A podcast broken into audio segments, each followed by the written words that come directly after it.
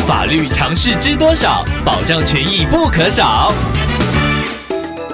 欢迎收听《法律知多少》时间，我们请到瑞银法律事务所律师郑瑞伦来为您解答法律上的疑惑。各位听众朋友，大家好，我是郑瑞伦律师。郑律师您好，听众朋友奥图想请问您，他家里最近一直收到陌生人的行政诉讼单，听众的家人拿去退件，并告知邮差不要寄送了，但还是会收到。目前累积的陌生信件完全没有拆封。想请问郑律师，收下后会不会有法律或者是被不肖操作等问题产生呢？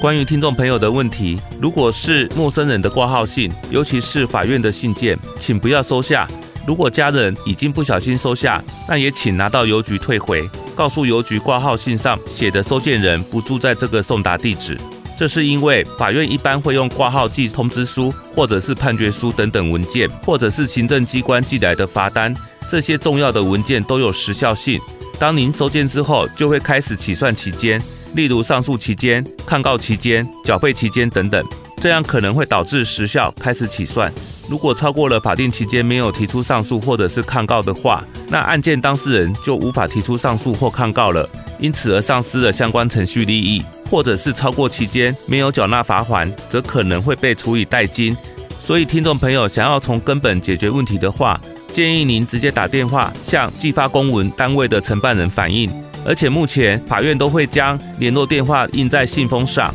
您可以直接打电话给承办股别的书记官，告知承办人法院文书寄错地址了，或许这样就可以解决听众朋友的困扰。以上希望律师的建议可以帮助到听众朋友，谢谢。